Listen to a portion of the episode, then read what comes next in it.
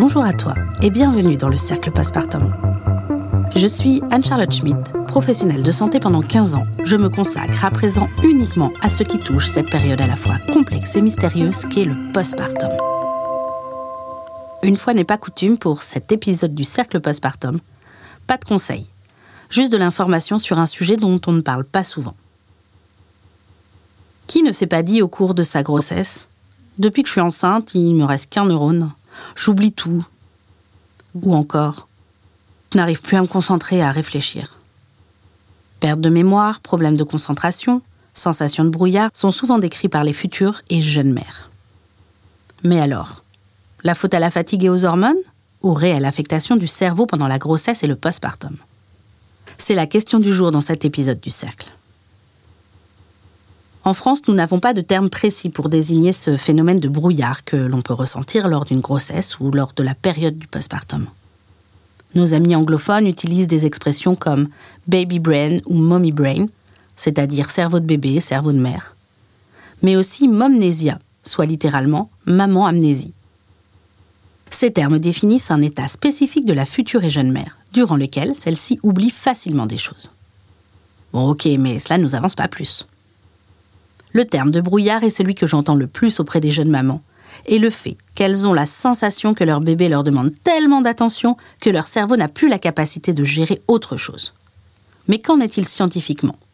Que se passe-t-il réellement dans le cerveau d'une maman? Et où en est la science par rapport à ça? Une chose est sûre, c'est que cette sensation est bien réelle et commune à la majorité des femmes. Alors je vous le dis tout de suite, il y a peu d'études spécifiques dédiées au cerveau maternel et donc peu de données à nous mettre sous la dent. La première hypothèse sur laquelle nous pouvons réfléchir, c'est le lien entre la charge mentale et la maternité. En France et dans la majorité des pays développés, la responsabilité du fonctionnement et de l'organisation du foyer repose principalement sur les femmes. Il n'est donc pas surprenant de penser qu'avec l'arrivée d'un enfant, puis d'un deuxième ou d'un troisième, l'augmentation de la charge mentale associée peut avoir des conséquences il est simple de s'imaginer que plus le cerveau est encombré par de multiples sujets, plus celui-ci risque d'être surchargé, entraînant en mécanisme de sauvegarde une concentration sur les choses les plus primordiales. N'oublions pas, comme nous l'avons évoqué dans différents épisodes, et particulièrement dans celui sur la théorie de l'attachement, que depuis la nuit des temps, l'objectif d'une mère, conscient ou non, est la survie de son enfant, qu'elle vient de mettre au monde, et cela débute même dès la conception le corps de la femme s'adapte pour permettre le développement et la survie de l'enfant qu'elle porte. Le corps entier, incluant donc le cerveau. Et le cerveau, comme le corps, se concentre sur cette mission. Et cela n'est pas sans conséquence, particulièrement sur la mémoire. Jodie Poloski, neuroscientifique canadienne affiliée à l'Université de Rennes, est une des rares chercheuses à mener des études sur le cerveau de la mère. Elle a basé ses recherches sur, premièrement, le fait que le mommy brain existe, avec l'oubli comme plainte la plus courante, et secondement, deux questions. Sur quoi se portent ces oublis que les mères ressentent, et en quoi est-ce différent des oublis qui existaient avant de devenir mère? Pour faire au plus simple, je résume. Ce qu'il faut savoir est qu'il existe différentes sortes de mémoire court, long terme, implicite, explicite, verbal, spatial, etc. Afin de se remémorer quelque chose, il faut, dans un premier temps, y avoir été attentif et avoir un espace suffisant dans le cerveau pour garder ce souvenir. Cet espace s'appelle la charge cognitive. Les premières études datant des années 90 démontrent que les femmes enceintes gardent leur capacité d'apprentissage. Cependant, leur mémoire et moins performantes pour les choses auxquelles elles n'ont pas prêté attention. Les différentes études qui ont suivi n'ont réussi qu'à démontrer qu'il y avait bien une modification dans la mémoire de la femme enceinte et de la jeune mère. Mais la nature précise de ces changements sont encore floues. Notre cerveau évolue tout au long de notre vie. Nous sommes en capacité d'apprendre toute notre vie. Notre cerveau n'arrête pas ces modifications une fois notre majorité atteinte, et heureusement. Cependant, il est intéressant de noter que durant notre vie d'adulte, c'est au moment de la parentalité, oui, de la maternité pour les femmes, que notre cerveau se modifie le plus. Durant cette période périnatale, les changements majeurs du cerveau sont associés à la phase de plasticité cérébrale la plus importante du cerveau adulte. Sais-tu que l'on peut voir si une femme a été enceinte dans sa vie juste avec une imagerie de son cerveau?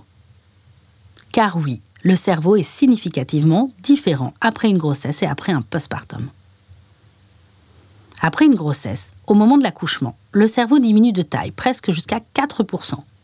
Cependant, cela n'est pas permanent. Et surtout, cela n'est pas significatif d'une diminution de capacité ou d'intelligence.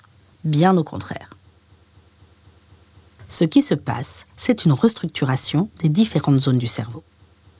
Il n'y a pas que le volume du cerveau qui change, mais également le nombre de neurones et certaines cellules ainsi que la densité de certains récepteurs.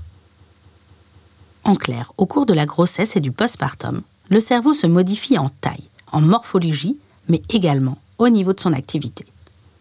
Ce qui a été démontré en 2019 dans Human Brain Make Happy et qui est le plus important à retenir, les modifications du cerveau au cours de la période postnatale est équivalent aux modifications au cours de l'adolescence. Ce qui rejoint complètement ce qui a été décrit au niveau comportemental avec le terme de la matrescence. En bref, les changements du cerveau durant la matrescence, cette période qui marque les changements de la femme qui devient mère, sont tout aussi importantes que durant l'adolescence. Mais alors qu'est-ce que ça signifie? Et est-ce qu'il faut comprendre qu'il existe un instinct maternel? Eh bien non, il n'existe pas d'instinct maternel. Soyons clairs tout de suite il n'y a pas une connexion prédéfinie dans notre cerveau qui s'activerait une fois accouché et qui nous permettrait de savoir quoi faire ou comment faire avec un bébé. La réalité est que chacun est façonné par son vécu et ses expériences. Tous, nous essayons, nous testons et nous apprenons. Parler d'instinct maternel est très réducteur et cela sous-entend que seule une femme peut s'occuper d'un enfant. Ça, c'est quand même très old school. Hein. Alors, flash info, les hommes sont physiquement et psychiquement tout aussi capables de s'occuper du petit homme. Alors, ce qu'il faut comprendre, c'est que ce n'est pas une fonction prédéfinie dans notre cerveau, mais bien les interactions avec l'enfant qui créent les modifications de notre cerveau lors de la maternité et de la paternité. On ne parle pas de cerveau maternel, mais bien de cerveau parental face à ces modifications car elles sont tout à fait semblables chez la mère et le père du moment que celui-ci s'occupe de son enfant. Les modifications du cerveau parental commencent probablement au niveau hormonal pour la femme, mais il ne faut pas mettre de côté l'importance environnementale et culturelle. Et donc, il n'y a pas d'instinct maternel, et pourtant, il y a bien une réelle différence entre le cerveau d'une femme ayant eu des enfants et celui d'une femme qui n'en a pas eu.